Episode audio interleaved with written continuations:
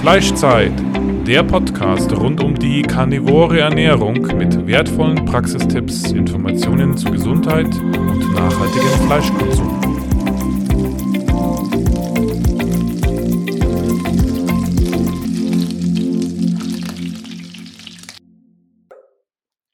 So, also herzlich willkommen zu einer weiteren Folge des Fleischzeit-Podcasts. Ich bin ganz glücklich, heute die Tina hier zu Besuch zu haben, die uns ein bisschen etwas von ihrem Weg erzählt, ja, von plant-based zu animal-based und sie sagt auch ein bisschen Weston A. Price äh, macht sie im Grunde. Hallo Tina. Hi, grüß dich Andrea. Schön heute hier zu sein. Ja, freut mich auch sehr, dass du jetzt auch so ganz spontan ähm, dich da gemeldet hast und ähm, dabei sein kannst. Ja, erzähl doch ähm, vielleicht ein bisschen was von deinem Gesundungsweg, ähm, wie, wie du dich ursprünglich ernährt hast und was du da alles für Probleme hattest. Ja, also ich habe, ähm, nachdem ich 97 eine Formaldehydvergiftung hatte, durch einen kontaminierten Laminatboden. Da fing das eigentlich so ein bisschen an. Ähm, die Gesundheit ist total zusammengebrochen und äh, erforderte eine absolute Neuorientierung. Ähm, aber du kannst dir natürlich vorstellen, das ist 27 Jahre her, das ist ein verdammt langer Weg gewesen. Und 97, naja, hm, also da war gerade so diese ganzen Ideen mit dem Essen, worauf achtet man, das war alles total in den Kinderschuhen. Auch von den Ärzten, da kam so gar kein Feedback. Das heißt, man musste schon sehen, dass man sich da selber so ein bisschen durchknabbert. Und das mhm. habe ich mhm. dann auch getan. Ähm, acht Jahre ging es mir eigentlich ziemlich schlecht. Ich hatte nur einen Blähbauch und konnte eigentlich so gut wie gar nichts essen. Und danach äh, fing das langsam an, besser zu werden. Und wie du dir vorstellen kannst, wie das ganz vielen geht, die ich hier schon in deinem Podcast gehört habe, fängt man natürlich erstmal mit dem Offensichtlichen an. Man geht mal hin und ernährt sich vegetarisch. Ähm, dass der Schuss nach hinten losging, brauche ich dir nicht zu sagen. Das hat Mir nicht, aber den Zuschauern vielleicht. also das war echt eine Katastrophe. Ähm, der Blähbauch war sofort wieder da und ja, auch so eine ziemlich krasse Energielosigkeit und auch so der Allgemeinzustand war nicht wirklich befriedigend. Und dann dachte ich mir, na ja, versuch's doch einfach mal mit Smoothies und vegan. Ich habe alles probiert. Rohvegan. Ach du lieber Gott. Ich glaube, das war noch die schlimmste Zeit. Ähm, mhm. Ähm, die zog sich auch relativ lange hin. Äh, massiver Haarausfall und ach Gott, nee, also das war wirklich ganz schrecklich. Und dann habe ich 2004 den Tipp bekommen, guck dir doch mal Brucker an. Mhm, ja. Ja. Viele sind ja auf Brucker gegangen. Mhm. Total. Also generell, ich habe die Bücher gelesen und ich fand das auch total plausibel, ne? Und Mhm. dachte mir, naja, komm, probier es halt mal aus. Ich hatte das die sechs besten Monate meines Lebens, bis das System gekippt ist. Mhm. Ähm, du weißt ja, Brucker, mm, schön Vollkost, Frischkornbrei, alles roh und so, mm, super klasse. Ach du lieber Gott, nach einem halben Jahr bin ich so übersäuert gewesen, was ja leider die Getreide sehr stark machen, dass Mhm. ich ähm, ein ganz starkes neurologisches Problem bekommen habe mit Selbstmordgedanken. Oh, Ja, mhm. das war, ich wusste überhaupt nicht, was mit mir passiert. Und Gott sei Dank hat dann eine liebe Bekannte, die die Erfahrung auch schon gemacht hat, gesagt, um Gottes Willen, lass das Getreide weg. Dieser ganze Frischkornbrei, das ist alles roh, das macht massive Übersäuerung und siehe da, zwei Wochen später war der Spuk vorbei. Mhm, mhm. Ja, vor allem, ich denke auch die Lektine, ähm, die dann ja überhaupt nicht aufgespalten sind, die sind dann ja total aggressiv. Absolut. Heute weiß ich das. Ich bin auch extrem glutensensitiv, aber zu dem Zeitpunkt, oh, oh Andrea, das war nicht schön. Und äh, 2008 ging es dann los. Ich habe dann einfach wieder in Anführungsstrichen relativ normal gegessen, was man halt so isst, ne? Pizza, Pasta, tralala. Und 2008 ging das los. Ich bekam an den Daumen äh, richtige Schnitte. Ich Mhm. habe überhaupt nichts gemacht. Die waren plötzlich einfach da, die taten furchtbar weh und sind nicht abgeheilt. Mhm. Also eine Trockenheit der Haut, oder? Eine Art ne, gar nicht, Neurodermitis schon, oder? nicht. Ne? Ne, die waren einfach da. Und, ähm, hauptsächlich interessanterweise am Daumen, an den Kleinfingern. Und, äh, dann ging das weiter an den Lippen. Es ist kein B-Vitaminmangel gewesen, wie man das schon mal hat in den Mundwinkeln, das war's nicht, ähm, sondern die waren überall an den Lippen. Mein Mund war staubtrocken, die Zunge schneeweiß und es ging mir total schlecht. Ich war bei den Allergologen und, ähm, ja, keiner hatte wie immer 'ne Ahnung. Die waren sich nur alle einig, es ist 'ne allergische Reaktion. Mhm. Und, ähm, ich fing dann einfach an, mal ganz, ganz dolle darüber nachzudenken, wann und wie diese Symptome auftreten. Und es war tatsächlich das Getreide. Mhm. Also der Mhm. Weizen, das Gluten. Ähm, ein Albtraum, sage ich dir. Ähm, ich habe alles weggelassen und auch das verschwand dann, Gott sei Dank. Und, ähm, da zu diesem Zeitpunkt hat sich auch mein mentaler Zustand 'n bisschen verschlechtert, weil ich so wahnsinnig stark auf Chemikalien reagiert habe. Und ich war in einer Spezialklinik in Rötz, die Umweltpatienten aufnehmen. Und da wurde dann so 'n bisschen ganzheitlicher geguckt: Wo liegt der Hase im Pfeffer? Und die haben also auch ganz klar gesagt durch LTT-Test: „Getreide, um Gottes Willen, auf keinen Fall für Sie.“ Und seit 2010 esse ich kein Gluten mehr. Mhm. Was ist dein LTT-Test? Ähm, das ist ein Lymphozyten-Transformationstest. Das wird übers Blut gemacht. Und da kann man, ähm ist wie vieles im Leben, was wirklich gute Informationen gibt, auch in der, äh, normalen Humanmedizin nicht anerkannt. Ähm, hat mir aber damals vieles erleichtert, weil eben diese ganzen versteckten Überbelastungen rauskamen. Damals war noch sehr schlimm Schimmelpilz und ja, wie gesagt, Gluten war ganz heftig und noch so 'n paar kleinere andere Sachen. Es hat, äh, Schwermetallbelastung aufgezeigt, die bei meiner Generation ja sehr stark sind durch die ganzen, Mhm. ähm, Amalgamfüllungen. Mhm. Und, ähm, ja, da konnte ich dann 'n bisschen drauf aufbauen und da ging das los, dass ich anfing, meine Ernährung umzustellen. Mhm. Ne? Ganz Gluten komplett weglassen.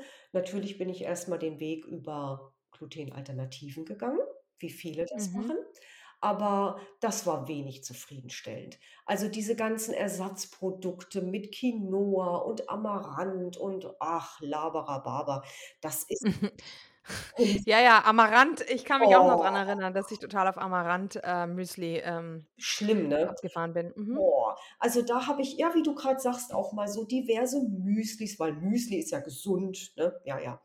Aha. Und, äh, habe mich da eigentlich durch die, äh, gesamten Bioladen getestet, aber mit mäßig bis gar keinem guten, ähm, Ergebnis. Mir ging's gar nicht gut, im Bauch nicht, die Haut nicht. Ne, das war nichts.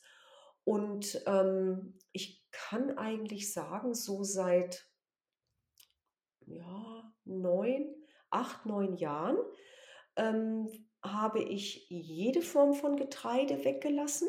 Diese ganzen Mhm. Ersatzprodukte in Form von, Hirse, Amaranth, Quinoa. Das macht erst mal viel Probleme mit Allergien. Ich bin auch Allergiker, äh, oder Mhm. war's immer sehr, sehr stark. Durch die Umstellung der Ernährung ist das weitgehenst weg. Ähm, aber zu dem Zeitpunkt war das noch sehr stark, eben getriggert auch durch diese Ersatzprodukte. Und, ähm, wie gesagt, so vor 8, 9 Jahren fing ich dann an zu sagen: „Okay, das bringt so nichts. Ich stelle jetzt einfach mal mein Frühstück komplett um und dünste mir Proteine Mhm. irgendeiner Art Rind, Fisch, Fleisch, äh, Geflügel, Ente, Gans, Wild und dazu oberirdisch wachsendes Gemüse und Mhm. Fett. Und das hat die Wende gebracht. Mhm, mhm. Das heißt also ja, woher hast du dann deine Kohlenhydrate bezogen? Hm, wenn ich merke also, ich halte das da wie die, ähm ach, wie heißt sie? Hönig. Mit der hattest du Mhm. jetzt Ka ein Kathi Hönig we Kathi. Hönig, Mhm. genau, mit der habe ich auch telefoniert. Eine ganz bemerkenswerte Frau. Mhm. Unfassbar. Und sie sagt ja auch, sie braucht 'n gewisses Maß an Kohlenhydrate. Ja. Und das fand ich total interessant. Wir haben uns 'n Stündchen unterhalten. Das war super spannend und, äh, wir sind da ziemlich ähnlich. Wenn ich merke, es wird mal wieder Zeit, dann sagt mir mein Körper das. Und dann nehme ich entweder 'ne kleine Portion Reis oder Linsennudeln oder Süßkartoffel. Mhm. Also, Reis geht nicht immer, der ist eigentlich eher seltener. Aber mit, äh, Linsennudeln und Süßkartoffel komme ich als Kohlenhydratquelle sehr gut klar. Okay, mhm, Mhm. mhm, interessant, Linsen. Das heißt also auch, ähm, andere Hülsenfrüchte? Tust du da auch andere Hülsenfrüchte dann konsumieren? Ähm, ganz selten, vielleicht einmal im Monat Erbsen. Aber Mhm. eigentlich spüre ich auch da ich teste ja aus mit dem Tensor und, äh, Erbsen zeigt er mir sehr, sehr selten als gut. Sehr selten. Mhm, Ne? mhm. Meistens lehnt er's ab. Und deswegen lasse ich die auch weg. Mhm. Vielleicht könntest du mal beschreiben, was ein Tensor ist? Äh, 'n Tensor ist 'ne Einhandrute. Könnt ihr euch so vorstellen, das ist oben ein kleiner Holzgriff. Da wird eine Metallstange durchgesteckt, die hat vorne eine Kugel.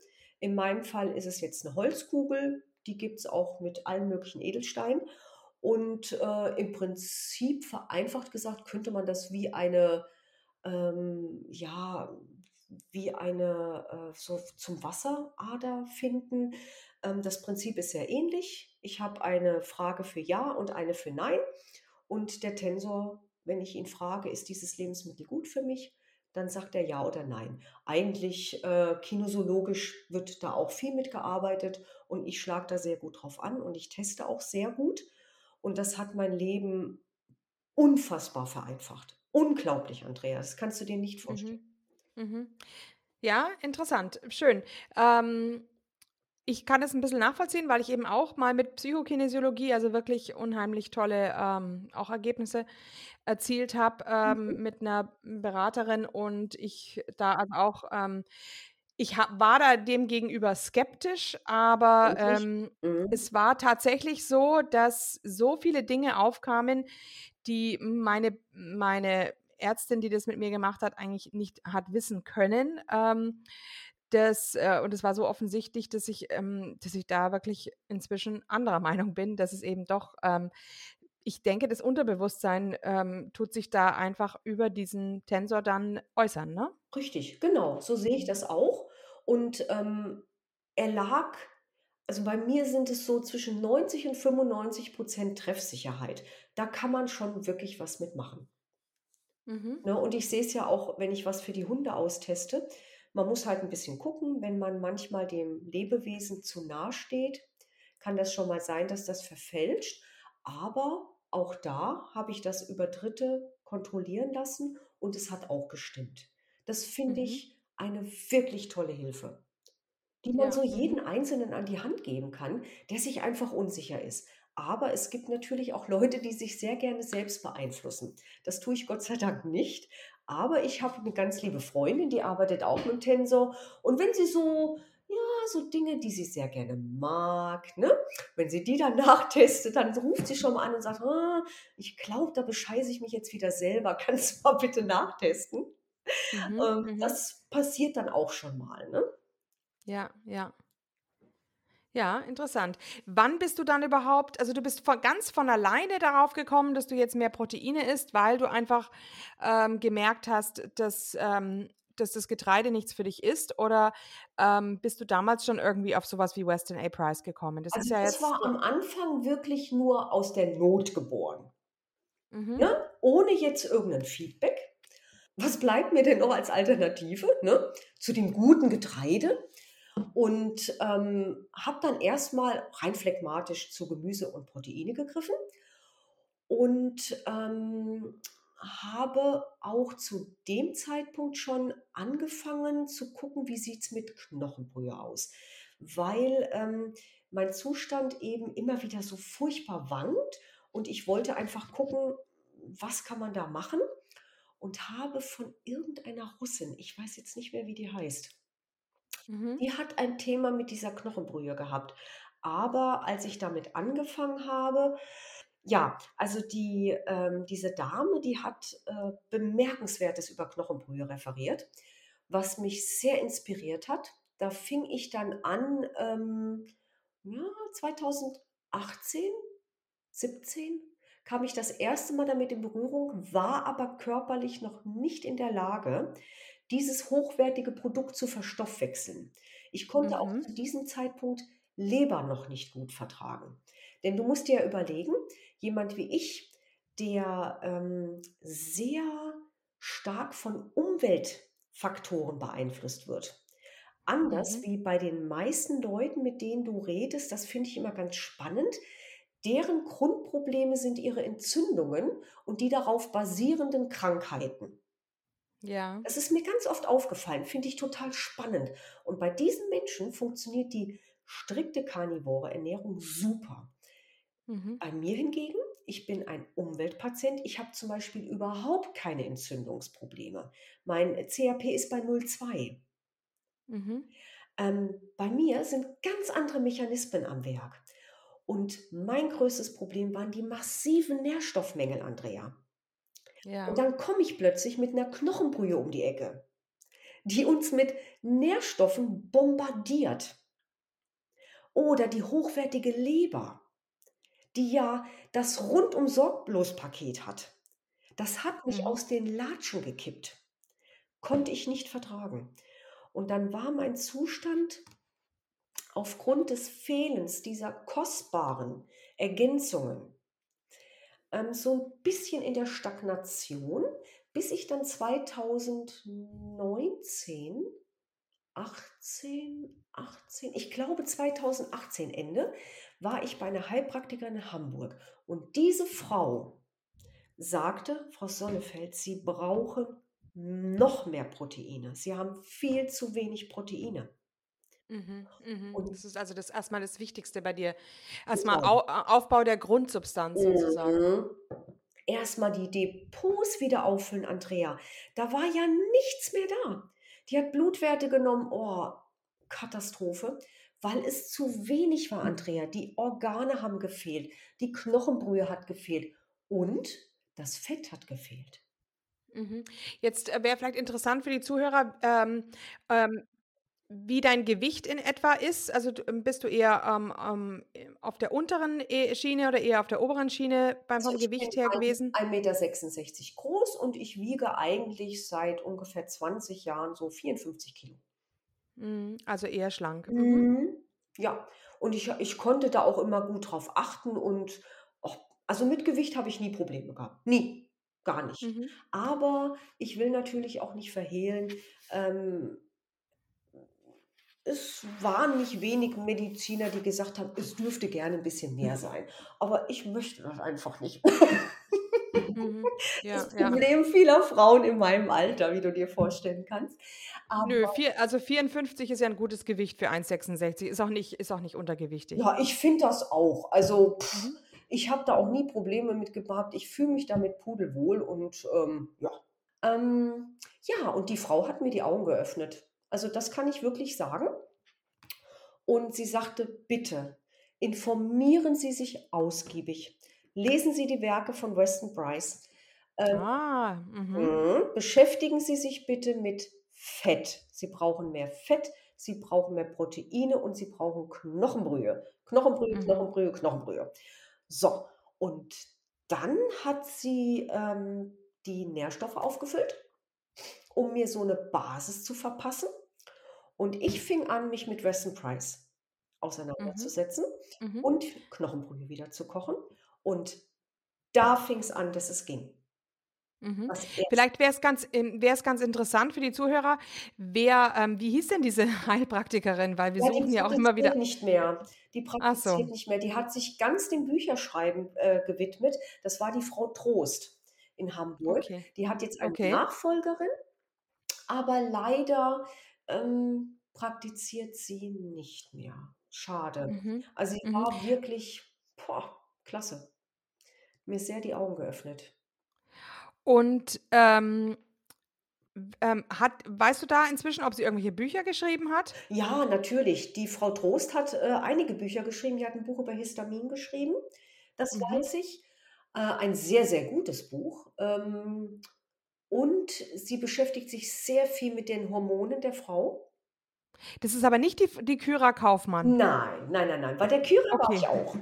Die kenne ich Ja. auch persönlich. Das ist auch eine ganz liebe. Ja, mit der habe ich mich auch besch Aber die studiert ja gerade Medizin und hat sich Mhm. deswegen auch zurückgezogen. Und ja, die Mhm. alle weg. Und ja, und diese Heilpraktikerin hat eben auch ähm, anscheinend, ich meine, es gibt ja Leute, die propagieren äh, zwar Fett, aber die sagen pflanzliches Fett. Ja, genau. Aber ähm, sie sagte erstmal nur Fett. Sie hat jetzt Mhm. gar nicht, ob so oder so, sondern erstmal nur Fett. Aber ich habe ganz schnell gemerkt, das, was ihr auch immer sagt, also das Pflanzliche tut mir gar nicht gut. Das macht Entzündungen. Und ich habe nie Probleme mit Entzündungen. Mhm. Ähm, das habe ich ganz schnell verbannt und nachdem ich mich in Weston Price reingelesen habe, fantastische Lektüre, meine Güte, ähm, war klar, wo der Hase im Pfeffer liegt. Und ich lasse selber Fett aus. Ähm, wir haben hier den großen Luxus, ich habe zwei Demeter-Höfe äh, um die Ecke, mehr oder weniger. Also 15 Minuten dem Auto, ganz toll. Mhm. Und da bekomme ich alles her. Fett, Organe, Knochen, die haben auch noch Schafe. Da kriege ich dann Schafs-Lammknochen für meine Knochenbrühe. Wir haben hier, wir wohnen ganz am Wald, ähm, ganz viele Jäger.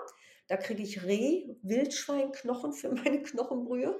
Du kannst dir nicht vorstellen, wie gut das schmeckt. Das ist bombastisch. Also so Mhm. eine Rehknochenbrühe, meine Güte, die haut dich aus den Socken. Ganz, ganz toll. Das heißt, du hast also Stück für Stück Knochenbrühe immer besser vertragen. Mhm. Hast du Absolut. dann kleine Portionen oder hast du ab und zu mal? Wie, wie bist du, hast du dich daran getastet? Ja, ich fing an mit einmal der Woche, 200 Milliliter. Ähm, ich nehme das immer als Dünstflüssigkeit für mein Gemüse, Mhm. weil wir ja nur sowas essen und das kommt unten in den Topf rein, die 200 Milliliter. Und ähm, damit dünste ich das Gemüse und dann kommt das ganz zum Schluss in eine Tasse und wird getrunken. Mhm. Fertig. Ähm, und dann tropft natürlich auch vom Anrichten. Ich rühre dann natürlich noch Fett unter das, unter das äh, Fleisch. Und das Fleisch, das tropft ja auch. Oh, mm, oh, lecker, dicker, fetter Bauch. Und oh, köstlich.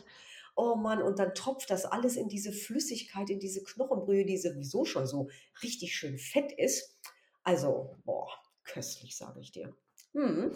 Und dann zweimal die Woche und inzwischen jeden Tag. Ah ja, aha, toll. Ja. Ähm, also das ist interessant. Ich ähm, habe ja mal auch gehört, Probleme mit Knochenbrühe ist also zum einen natürlich das Histamin, da werden wir später auch noch drüber reden, gell, weil du hast Mhm. ja auch ähm, da einiges zu berichten. Aber ähm, es ist ähm, zum anderen ja auch das Problem mit dem Glutamat, was da entsteht, auf Ja. natürliche Art und Weise, Mhm. ähm, weshalb wir ja, wir Europäer, ein, ein ein China-Syndrom bekommen, wenn Mhm. wir auch ähm, äh, Mononatriumglutamat ähm, zu uns nehmen. Ja. Die Chinesen aber nicht, die sind daran gewöhnt und das ist eben eine reine Ge Gewöhnungssache. Und ähm, ich merke das auch bei meinen Klienten, den Unterschied. Manche können also nicht einmal ein Fleisch essen, was drei Stunden lang ähm, im, im Ofen war. Das ist für sie schon zu lange. Ja. Da ist, und in meiner Ansicht nach ist es eben nicht nur Histamin, sondern es ist eben Glutamat. Ja. Die bekommen davon Kopfschmerzen und Durchfall. Ähm, und ähm, wenn man das aber sich da Stück für Stück ähm, rantastet, dann kann sich der Organismus daran gewöhnen. Wir können, äh, denn unsere Vorfahren haben eigentlich dieses Glutamat immer ähm, ja, gerne genutzt. Also, denn ähm, es war ein Zeichen, dass, das, dass die Proteine schon ein bisschen ähm, aufgebrochen aufgebrochen sind und ähm, eigentlich für den Organismus besser verfügbar. Aber es ist eben gleichzeitig etwas, was neurologisch eben auch Auswirkungen hat. Jetzt Mhm. würde mich noch interessieren, du hast gesagt, du hast eben die Knochenbrühe und die Leber nicht vertragen. Was waren denn da die Anzeichen? Ähm, das, ja, wie kann man das erklären? Ähm, mein Körper hat zu diesem Zeitpunkt, musst du dir vorstellen, eine Problematik mit Nährstoffen gehabt, weil durch den Mangel ist er in eine Stagnation gegangen. Führte ich diese Nährstoffe zu, hat der Körper gesagt, oh fein, super, da sind ja tolle Nährstoffe, jetzt kann ich auf Entgiftung gehen. Und das hat er getan. Das Mhm. heißt, ich habe massive Ausleitungssymptome bekommen. Aber Okay. hallo, die Beine sind angeschwollen, da ist Wasser reingelaufen, Ödeme im Gesicht, ähm, Blähbauch. Also mir ging es einfach scheiße Mhm. durch Mhm. die starke Entgiftung. Mhm. Okay. Ne? Das ist, als wenn Mhm. du auf ein, äh, auf einen Sand, wo Samen drinne sind, Wasser gibst. In dem Moment, wo das Wasser kommt, denken die sich: „Oh super, jetzt können wir wachsen.“ Aber diesen „Jetzt können wir wachsen“-Zustand konnte ich nicht kompensieren körperlich. Heute ist das kein Problem mehr. Mhm. Damals war das boah. Und das zeigt aber einmal mehr, wie unfassbar hoch die Nährstoffmängel bei so vielen Menschen sind durch diese destruktive Ernährung heutzutage. Mhm. Mhm. Mhm. Ja, ja. Also, ich muss auch sagen, ähm, ich hatte jetzt, ähm, eine anstrengende Woche, weil ich, ähm, Konferenzen hatte, Besprechungen hatte und Fortbildung. Ja. Und ich habe mir dann auch irgendwann gedacht, bei dieser Konferenz dann so, wenn du also von morgens um 7 schon in der Schule bist und um um 5 Uhr abends immer noch, habe ich mir gedacht, früher hätte ich immer Kopfschmerzen gehabt, wenn ich Ach so einen langen Mann. Tag durchgestanden hätte. Also, nach nach so so 'n anstrengenden Tag, wo du die ganze Zeit, ähm, durchgehend in Aktion bist. Also, ich kann mich daran erinnern, dass es früher immer mit Kopfschmerzen verbunden war. Och. Und, ähm, ich denke, dass es bei so vielen Menschen Ja, auch heutzutage noch ist, definitiv. die Mhm. also, wie du sagst, die leiden alle unter einem wahnsinnigen Nährstoffmangel. Ja, Ja. total. Also, ich habe das an eigenem Körper erfahren und kann das auch ganz, ganz klar sagen. Und das Problem mit dem Histamin, das war über so lange Zeit mein stetiger Weggefährte. Immer. Ich hatte so massive Histaminwerte, das kann man sich nicht vorstellen, auch ständig Antihistamin genommen. Natürlich auch, ähm ich bin Allergiker, aber jetzt so für Frühblüher, Spätblüher, Gräser et cetera und hatte da auch immer viel Probleme mit. Aber, Mhm. ähm, vor gar nicht langer Zeit, ich glaube, ich hatte dir das sogar rübergeschickt mal als Kopie Genau, hast du. Mhm. ne, wurden die Histaminwerte genommen, die sind weg. Die sind Mhm. weg. Ich habe nichts mehr. Und das bei einem Konsum von Lebensmitteln, der Histaminpatienten strikt untersagt wird. Mhm. Also, Organe geht ja mal gar nicht und Knochenbrühe um Gottes Willen. Ja. Ja? Ja. Mhm. Und wie du sagtest, Fleisch, was sehr lange, ähm gesimmert ist, also im Topf war, äh-äh, nein, nein, nein, kein Nichts, kein Problem. Wir werden bald die Frau Kaufmann auch im Interview haben, die das Buch Histamin-Irrtum geschrieben hat. Mhm. Aber da noch mal ganz kurz vorwegzunehmen, es ist eben bei den Histaminosen ja nicht nur so, dass wir dass es ein Nahrung das ist das dass wir nur Histamin über die Nahrung aufnehmen, sondern unsere Mastzellen, ähm, produzieren Histamin. Mhm. Unser Darm produziert Histamin und, ähm, das ist das ist ganz ähm, da gibt's eben Unterschiede. Zum einen, ähm, ist es teilweise so, dass die dann im Allergiezustand zu viel Histamin produzieren. Das Mhm. hängt also gar nicht mit der Ernährung unbedingt zusammen. Und wenn Mhm. natürlich dann die Allergien verschwunden sind, dann, ähm, ja, ist auch diese Histaminose im Grunde verschwunden, weil weniger Histamin produziert wird. Und zum Zweiten, ähm, ist es aber auch so, dass es, äh, Prozesse gibt, die Histamin abbauen. Und wenn diese Prozesse nicht funktionieren, dann, ähm, hat man auch wieder eine Histaminose, also sprich zu viel Histamin. Ähm, das heißt, es können es liegt nicht es spielen hier 3 Faktoren zusammen. Die Ernährung vielleicht zum einen, aber auch die Eigenproduktion des Körpers und der Abbauprozess. Und wenn dies das alles nicht funktioniert, dann hat man da zu viel His Histamin. Ja. Wie hast du denn das Histamin gemessen damals und heute? Ähm, wir hatten unterschiedliche Wege. Also, du hast, äh, die Möglichkeit, Histamin, ähm, über Blut, über Stuhlgang wir haben eigentlich jede Möglichkeit genutzt, die da war und es war immer erhöht. Mhm. Immer. Ja. Mhm. Ja. Und ich bin echt froh, dass dieser Zustand vorbei ist, denn das war eine totale Katastrophe. Mit erhöhten Histaminwerten bist du immer auf der Verliererseite, weil Lebensmittel für dich nicht einzuschätzen sind. Du weißt nicht, was die im Lokal verwenden. Ich habe im Lokal auch nie Fisch gegessen, das habe ich mich nicht getraut. Denn da bin ich einmal so reingefallen und die Erfahrung, die du danach hast, wenn du einmal, ich meine, eine Fischvergiftung ist eine Histaminvergiftung, nichts anderes. Mhm. Ähm, Mhm. wenn du das hast, geht gar nicht. Das geht gar nicht, Andrea. Mhm. Sind dann auch schwerste Kopfschmerzen, ne? Ja, total. Vor allen Dingen äh, Durchfall. Flasch, Mhm. ne? Ich, boah, ich bin dann glühend heiß geworden und wow, das war nicht schön. Mhm. Nee, Mhm.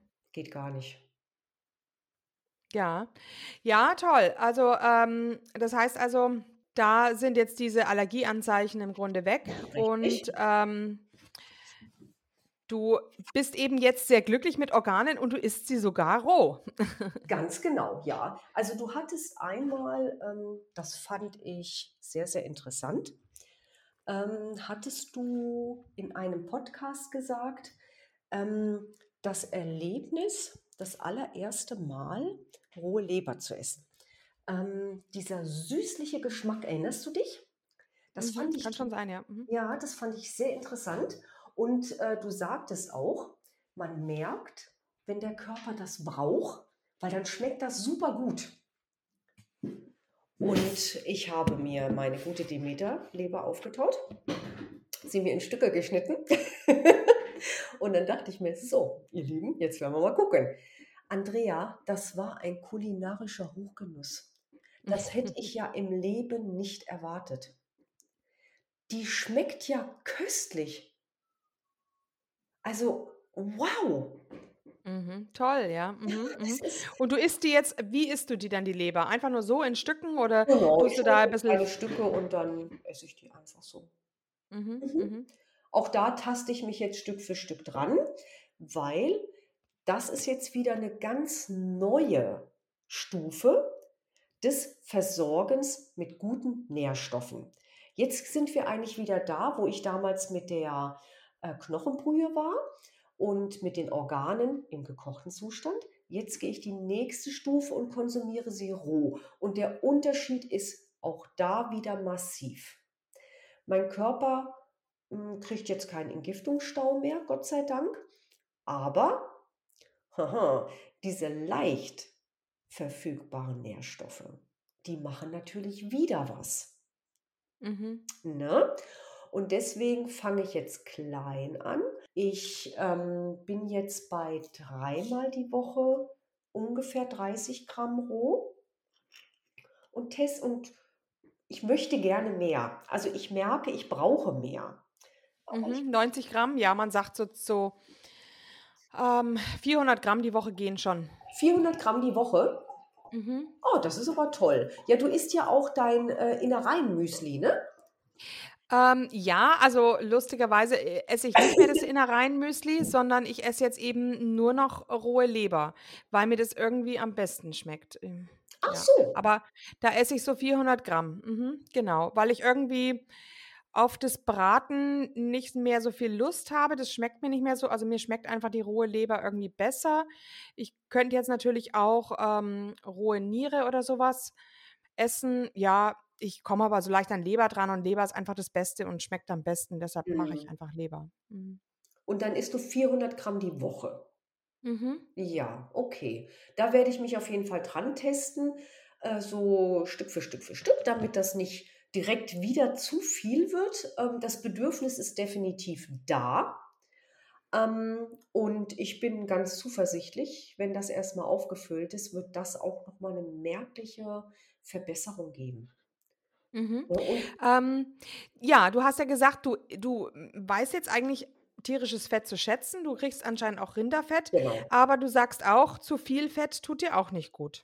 Ja, ich habe einfach, ähm, ich habe mir alle eure Podcasts angehört und ähm, da waren ja wirklich äh, ganz bemerkenswerte Sachen dabei. Und ich dachte mir, naja, ich probiere einfach mal. Ich bin sehr hm, testfreudig und habe einfach mal geschaut, ähm, wie funktioniert das, wenn ich jetzt, sagen wir mal, pro Tag einen Esslöffel bis zwei mehr Fett esse. Und einfach das Augenmerk ähm, nur auf Proteine und Fette. Und ähm, nee, also das hat nicht funktioniert. Mhm. Das geht leider nicht, aber das ist jetzt Klagen auf hohem Niveau. Ich vertrage ja Fett ansonsten sehr gut. Meine Mhm. Triglyceride sind im Schnitt bei 77. Mhm. Und das, wo ich ja schon morgens zum Frühstück Fett esse. Mhm. Ne? Und wir essen immer entweder Kokosöl, Rinderfett oder Gänseschmalz.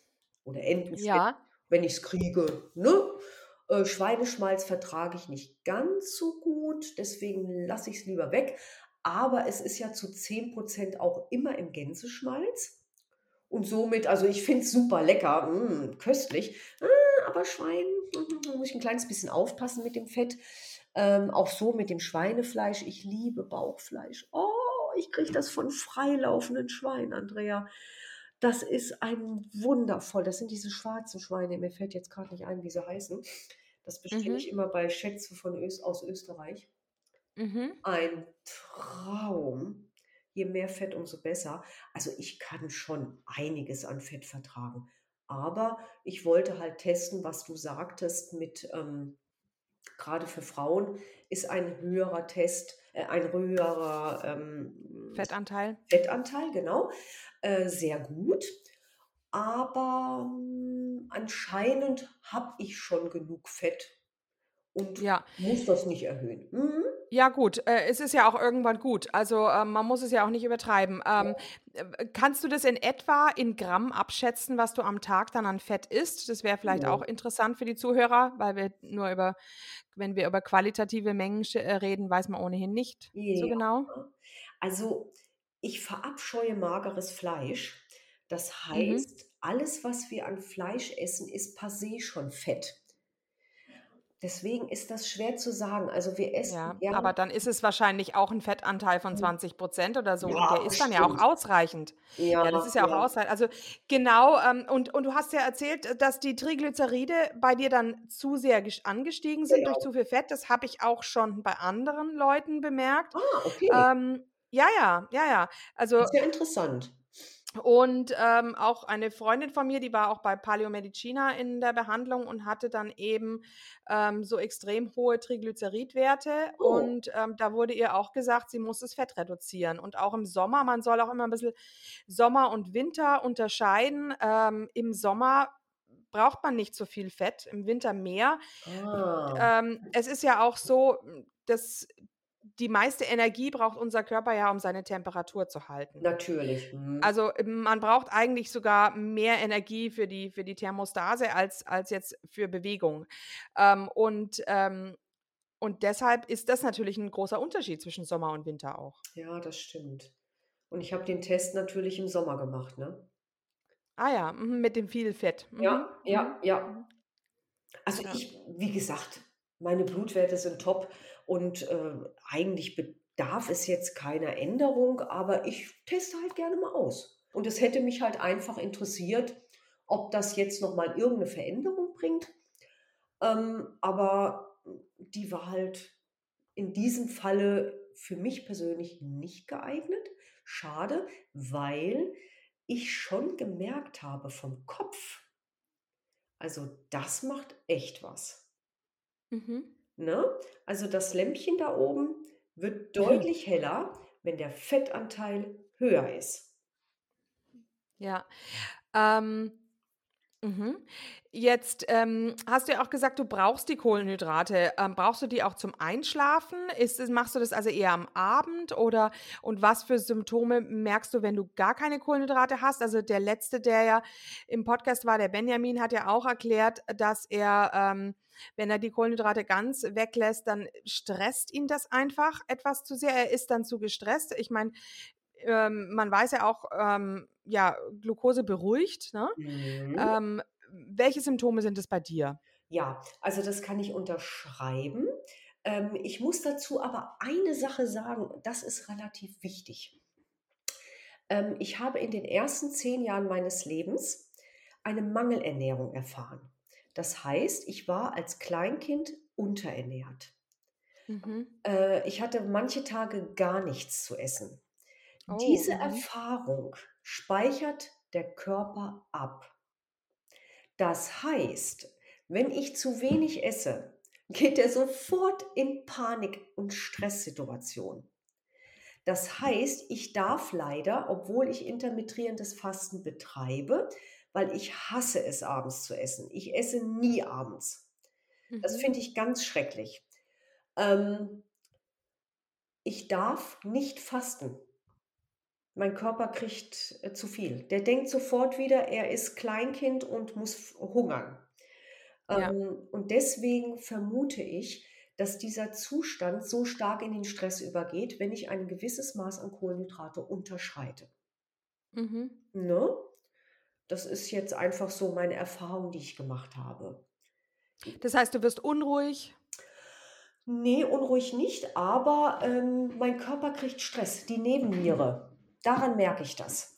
Äh, in den Kniekehlen sitzt die Nebenniere, also natürlich nicht vom Organ her, sondern vom Signal her. Ähm, und wenn mein Körper sehr hohes Stressniveau hat, merke ich das dort. Das war ganz schlimm in der Corona-Zeit. Mhm. Dieser ganze Laberababa da mit Corona, der hat bei mir so einen Stress ausgelöst, weil mich das total geärgert hat, dass die Politiker so komische Sachen reden. Ähm, und da habe ich das das erste Mal so ganz massiv gemerkt. Und wenn ich zu wenig Kohlenhydrate esse, habe ich genau das Gleiche. Mhm. Mhm. Okay. Mhm. spannend, ne? Was der Körper Ja. so alles mitteilt. Faszinierend. Ja, ja, ja. Man muss nur äh, natürlich auf den Körper hören können, ne? Das ist schwierig. Mhm. Für Ja, manche. ja, das Aber ist, glaube ich, etwas, was vielen Leuten heutzutage abgeht, Andrea. Dieser ja. innere Kompass, der dir eigentlich genau sagt, was du brauchst. Mhm. Ne? Du kennst das bestimmt auch, wenn du mit Heißhunger irgendwas isst und dir denkst, oh, das ist jetzt so richtig toll. Und da meine ich jetzt nicht irgendwelche Kuchen oder Pizzas oder so, sondern wirklich instinktiv das zu essen, was der Körper benötigt. Ja, und wenn man eigentlich auch richtig hungrig ist, dann signalisiert einem der Körper eigentlich auch dasjenige, was man braucht. Ja, Wenn man isst, ohne hungrig zu sein, dann wird man oft getäuscht. Dann ähm, ist es nämlich nicht der Körper, der einem das sagt, sondern ist es nur das Gehirn, was einem sagt, was es gerne irgendwie hätte, um irgendwelche tollen Glücksgefühle zu bekommen. Das heißt also, ähm, äh, deshalb ist ja eben der Hunger eigentlich ein gutes, ja, ein guter Indiz, um dann auch wirklich das Richtige zu essen. Ja, definitiv. Und ihr habt das ja in einem der letzteren Podcasts auch nochmal sehr schön aufs Tablet gebracht. Ähm, du bist nicht in der Lage, dich an Fleisch zu überessen. Das halte ich für unmöglich. An Kuchen jedoch ist das überhaupt gar kein Problem. Oder Mhm, Zucker ja. oder Schokolade oder Pizza. Das sind alles Dinge, die in deinem äh, zentralen Nervensystem ein Feuerwerk an, an Suchtstoffen auslösen und äh, dich immer weiter essen lassen. Guck dir die Amerikaner an. Sowas ist auf natürlichem Wege überhaupt nicht möglich. Ja, ja. Mhm. Ja, das ist mir noch nie passiert, dass ich mehr Fleisch gegessen habe, als ich Hunger hatte. Oder dass ich dachte, oh, ich brauche jetzt unbedingt noch mehr rohe Eier. Das, das passiert einfach nicht. Mhm, mhm. Ja, ja. Genau. Also rohe Eier isst du in welcher Form? Äh, nur das Eigelb wegen dem Aberdeen in dem äh, Eiweiß. Ähm, ich rühre die immer unter das äh, Gemüse. Wenn das Ah ja. Gemüse Mhm. komplett fertig ist, dann kommen zum Schluss die rohen Eier drunter. Mhm. Wobei, ich finde das ganz spannend. Ich teste das ja immer aus. Und bevor ich die rohe Leber gegessen habe, brauchte ich im Schnitt jeden Tag zwei rohe Eigelb. Das ist jetzt nicht mehr. Okay, Die ja. Leber hat irgendetwas aufgefüllt, was er vorher nur über die rohen Eigelb bekommen hat. Finde ich total Mhm. spannend. Ja, ja, nö, ist ja, ist ja auch so etwas sehr Nährstoffhaltiges und ich rate ja auch Leuten, die die Leber nicht essen mögen. Es gibt ja viele, die es nicht mögen, dass sie Ja, dann eben Eigelb als Ersatz nehmen. Und genau. mein Sohn macht es auch. Also er sagt auch, er verträgt, also er verträgt nämlich auch keine Leber. Ne? Ähm, ganz, ganz arg, äh, ich weiß es jetzt gar nicht, war es jetzt nur Kopfschmerzen? Oh, äh, ich könnte theoretisch rufen, aber ähm, ich mache es gleich. Ähm, auf alle Fälle, genau. Ähm, und er nimmt Eigelb als Ersatz. Ähm, Ja. und wir haben dann auch ausgerechnet, ja, ist das jetzt arg teuer, wenn er da jetzt jeden Tag vier Eigelb isst, aber komm, das ist 1,20 Euro. Das ist jetzt nicht so viel. Ja, absolut. Und es ist ein rundum sorglos Paket, so ein Eigelb, ne? Äh, Wahnsinn. Du hast alles, was Mhm. du brauchst und äh, es ist faszinierend und es schmeckt auch noch hervorragend. Ja, ja. Ne? Da kannst du jedes Essen mit abrunden. Mhm. Ne? Und du hast ja etliche Leute in deinem Podcast gehabt, die zehn rohe Eigelb am Tag essen. Faszinierend. Also das waren natürlich alles Männer, aber es ist schon äh, bemerkenswert, wie Ja. unterschiedlich jeder Körper ist. Genau, genau. Ähm, du hast jetzt auch erzählt, ähm, dass dein Mann ähm, mit Kohlenhydraten nicht so gut zurechtkommt. Genau. Mhm. Bei ihm mache ich weniger. Ähm, also ich nehme ja schon nicht super viel, aber Toni, der hat ähm, eigentlich mehr in Richtung Fleisch. Der braucht auch nicht ganz so viel Fett, aber er braucht viel Fleisch. Also Protein ist für ihn ganz wichtig und er liebt das auch sehr. Mhm. Und äh, für ihn war das damals äh, seine Kohlenhydrat, also beziehungsweise seine Glutenintoleranz war noch stärker als bei mir. Er hat zum Beispiel nach dem Essen im Lokal einen Kaffee getrunken und da war ein Keks dabei, dann ist er eingeschlafen. Oh, Durch den mhm. Keks. Es hat eine Zeit lang gedauert, bis wir herausgefunden haben, warum er das tut. Aber er ist so glutensensitiv, der darf auch, äh, nee, auch nicht mal. Mm-mm. Gar nicht. Mhm. Der schläft Mhm. sofort ein. Ich denke, bei vielen Leuten äh, ist dieses nach dem Essen, diese wahnsinnige Müdigkeit Ja, auch ein ja. Zeichen, dass sie das nicht vertragen. Mhm. Ja, ja, ja. Also und gerade eben, ähm, das merke ich ja eben, wenn wir in Familienkreisen, habe ich schon öfter erzählt, äh, diese Geschichte, wenn wir in Familienkreisen essen gehen und ähm, mein einer Sohn hat also immer dann noch die Kohlenhydratbeilage dazu gegessen, er hat dann auch noch meine gegessen und so weiter und danach war der total platt und, ähm, und konnte sich praktisch, hat immer wieder gesagt, dass es wie, er wie gelähmt sich fühlt. Also ähm, das ist äh, ganz offensichtlich, glaube ich auch. Definitiv, ja. Ja, das und. Mhm. ähm, du, ähm, jetzt würde mich noch interessieren, welche Mengen esst ihr denn an Fleisch in etwa? Also du isst jetzt wohl zweimal am Tag, oder? Morgens, mittags? Genau, also ich würde mal sagen, ich brauche morgens für uns 300, 400 Gramm zusammen. Mittags für Toni nochmal, ja, auch nochmal für ihn 300. Ich esse dann ein bisschen was mit dabei. Abends isst er dann meistens nur ein Schlabüserchen, weil er ist jetzt auch nicht derjenige, der abends so gerne viel isst. Da isst er dann Käse. Er verträgt zum Beispiel sehr gut Rohmilchkäse. Ähm, beneide ich ihn extrem drum. Ich kann es leider Mhm. nicht vertragen. Ähm, ah, ich würde so sagen 600, 700 Gramm. Ihr beid, also jeweils Zusammen, oder zusammen. Weil da ist zusammen? auch noch Gemüse dabei. Ne? Mhm. Wir haben, wir essen oberirdisch wachsendes Gemüse. Unterirdisch wachsendes komme ich nicht gut mit klar. Hat, Also auch nicht mit Karotten und, nee, äh, nein, oder? nein, Karotten vertrage ich gar nicht. Pastinaken geht nicht. Ähm, ja, so rote Beete und so. Ich habe das alles durch. Aber ich habe festgestellt, seitdem ich das weglasse und durch Salat, Chinakohl, Chico, ne, so alles, was oberirdisch wächst. Die einzige Ausnahme bei mir sind Süßkartoffeln. Aber auch Mhm. die nicht in großen Mengen, Andrea. Also wir reden Mhm. jetzt hier von einer Süßkartoffel alle drei Tage. Ja, Mhm. also das ist Weißt du, ja, hm, weißt du, ob es da, entschuldige, dass ich dich jetzt unterbrochen, weißt du, ob es da Unterschiede, also welche Unterschiede jetzt da sind zwischen unterirdischen und oberirdischen? Aber so gut, ich Ja, meine, Stärke, ähm, ne? Die ganze Stärke. Das ja, aber Kürbis enthält ja auch, ähm, Kürbis äh, enthält ja auch Stärke. Mhm. Aber Kürbis vertrage ich nicht so viel.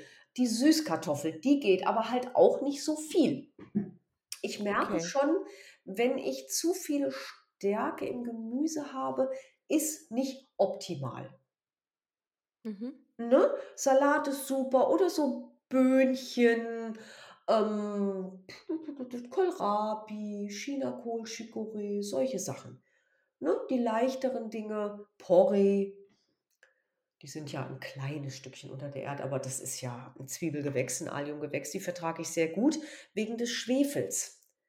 Als Mhm. Umweltpatient brauchst du Schwefel zum Entgiften. Und Lauchgewächse enthalten sehr viel Schwefel und die vertrage ich richtig super gut. Ah ja, Ne? interessant. So ist halt jeder Mensch anders. Das ist so das Faszinierende, was ich auch immer bei euch in den Podcasts so toll finde. Die Geschichten der einzelnen Leute sind alle individuell. Und jeder hat die Dinge, die er präferiert, die er braucht. Auch dein Neffe, das fand ich einen total tollen Podcast, weil er sagt, pff, ist mir doch völlig egal, was sie denken von meinem Gewicht. Ich fühle mich super, wenn ich 30 Kilo mehr habe. Das fand ich einfach klasse. Ja, ja, das ist schon total cool. Ja, ja, Ne? sehr interessant. Ja, sehr, Ja, und ähm ich beneide ihn, dass er, äh, Butter verträgt. Oh, Andrea, wenn ich's Ja, also du verträgst eben du verträgst keine Milchprodukte, da haben wir jetzt eben noch nicht drüber geredet. Welche, ähm, Probleme hast du mit Milchprodukten? Also, ich kann, ähm, wenn der Körper das braucht das war jetzt mit der Erkältung wollte er Ziegen und Schafjoghurt. Ich denke für den Darm. Ansonsten habe ich mit Milchprodukten ach ja, wie soll ich das sagen? Es fühlt sich im Bauch nicht gut an. Mhm. Weißt du? Ich kann das mal, aber leider nicht regelmäßig. Also, oh, was würde ich für Rohmilchbutter, diese tolle Jersey-Butter. Wow, die ist nur von grasgefütterten Kühen. Ein Träumchen, sage ich dir, aber es geht nicht. Es, es funktioniert nicht. Mein Mann kann sie essen, ich beneide ihn herzlichst darum. Ich gönne es ihm sehr, aber es ist so schade, dass ich das nicht kann. Ähm, und gekörnten Frischkäse fände ich toll. Mhm. Aber äh, nee. Und Sahne. Oh, Andrea. Sahne. Aber naja, man kann aus Kuh nicht Pferd machen. Es geht leider nicht. ja, und u ja, ja, genau. Also, bei mir ist auch äh, Sahne Sahne leider 'n Problem. Mhm. Ähm, ähm, aber was was für, ähm, Symptome hast du da dann? Ja, Bauch. Also, ich kriege mit'm Bauch Probleme und irgendwann geht das los, dass ich dann, ähm, verschleime. Das merke ich sehr Mhm. stark. Und, äh, äh, Hormonsystem. Am Kinn, da sitzt das Hormonsystem, da kommt Pickel. Mhm. Ja, ja. Ja, ja. Mhm. Und ich habe nie Probleme mit Pickeln, Andrea, nie. Mhm. Ah, aber wenn ich der Milch zu also nicht der Milch direkt, aber den Milchprodukten zu sehr zuspreche, hm, dann fliegt mir das irgendwann um die Ohren. Ja, ja, ja, kann ich kann ich gut nachvollziehen. Mhm. Wobei ich jetzt nicht genau sagen kann, ob's bei mir dann, äh, Milch Milch ist oder ob es oder oder Milchprodukte sind oder ob es 'n vielleicht 'n bisschen Getreide ist, ähm, dass ich davon dann, äh, auch auch diese Pickel ja um den Mund rum, ne, dass Ja. da was entsteht. Mhm. Genau, das ist Ja. äh, die Beobachtung habe ich auch gemacht. Tust du dann dein dein Gemüse viel dünsten? Mhm. Ich mache morgens, ähm, den Dünsttopf voll und 'n Knochenbrühe.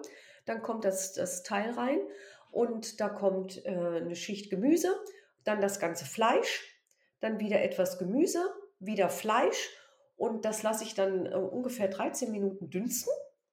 Und wenn das fertig ist, dann kommt noch 'n bisschen Salat rein, das ganze Fett und dann mische ich das alles durch, gegebenenfalls noch Eigelb, wenn er das abfragt.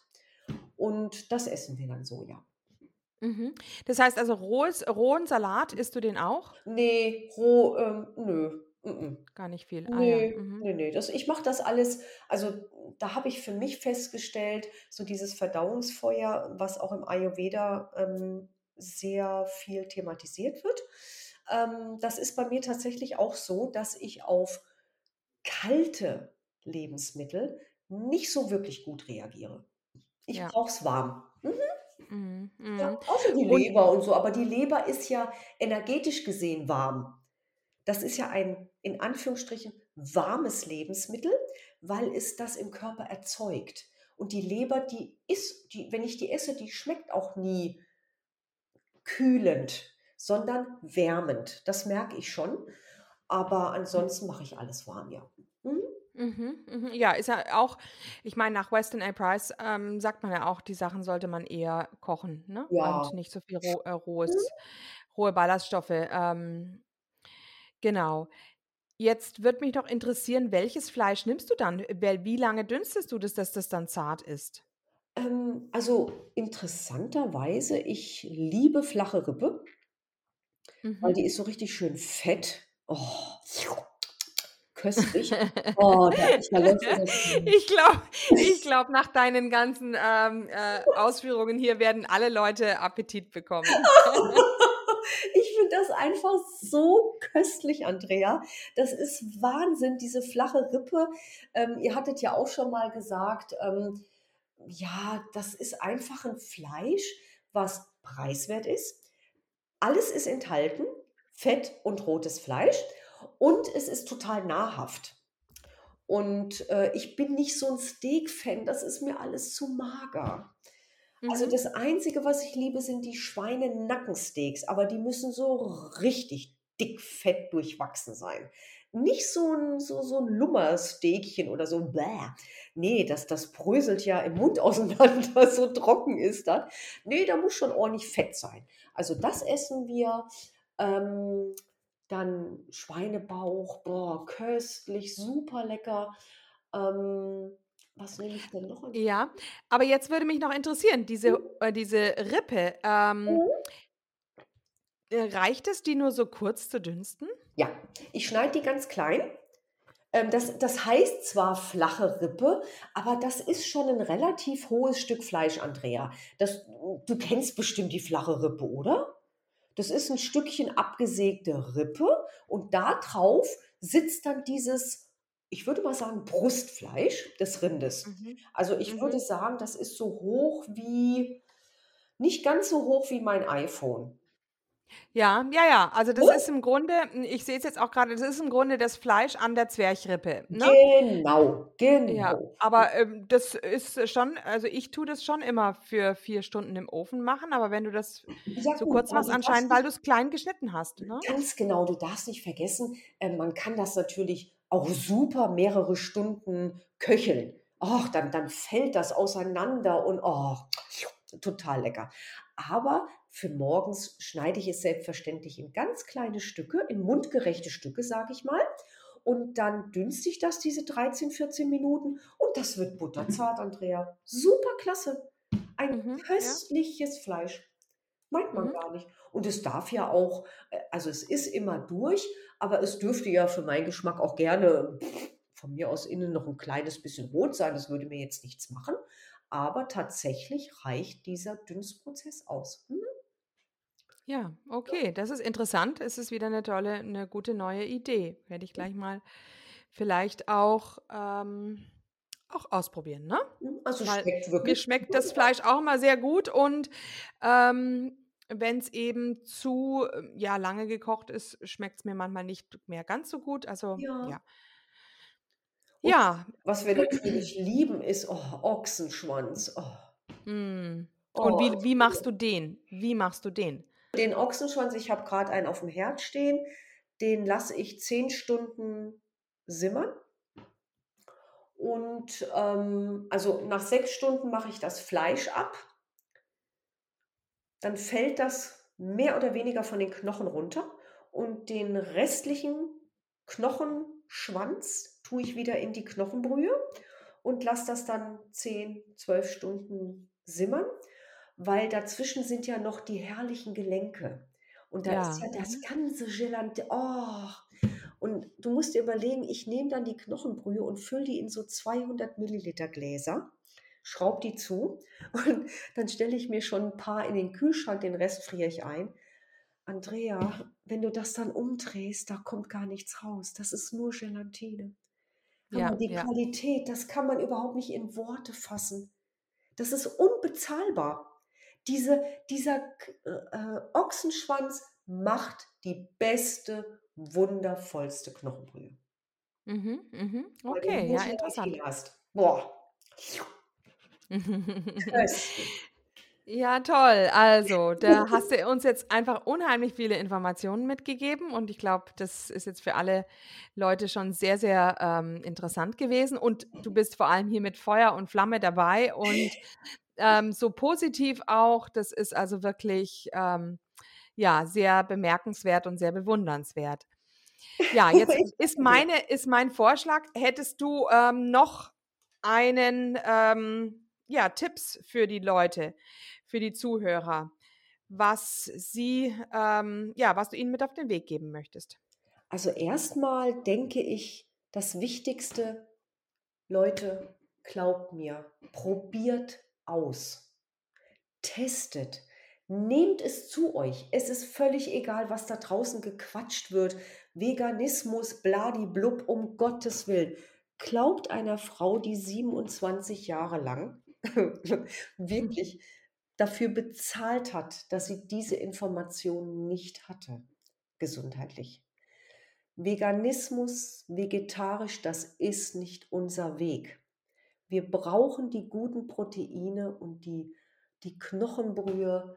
Versucht auf euren Körper zu hören und testet einfach mal, was passiert, wenn ich mal eine Zeit lang Knochenbrühe zu mir nehme oder wenn ich mal ein Stück rohe Leber probiere. Das ist nicht Bäh und I. Das ist reine Lebenskraft. Energie, die von dem Tier, was wir damit wertschätzen, in uns als Energie übergeht. Versucht es, macht es einfach mal und ihr werdet vielleicht ganz besondere Momente erleben. Ja, mhm. schön. Vielen Dank. Das war jetzt ein tolles Schlusswort. Ja, also wir bleiben weiterhin in Kontakt. Auf ne? jeden Fall, Andrea. Und ich werde weiterhin eure tollen Podcasts hören und freue mich jedes Mal, wenn wieder neuer on ist. Ja, schön, das freut mich. Gut, dann sind wir mal gespannt auf deinen oder auf deine Veröffentlichung. Also, bis dann, ne? Ja, Tschüss. Liebe, mach's gut. Ciao. Und hier unser Haftungsausschluss. Alle Inhalte im Podcast werden von uns mit größter Sorgfalt recherchiert und publiziert. Dennoch übernehmen wir keine Haftung für die Richtigkeit, Vollständigkeit oder Aktualität der Informationen. Sie stellen unsere persönliche, subjektive Meinung dar und ersetzen auch keine medizinische Diagnose oder ärztliche Beratung. Dasselbe gilt für unsere Gäste. Konsultieren Sie bei Fragen oder Beschwerden immer Ihren behandelnden Arzt.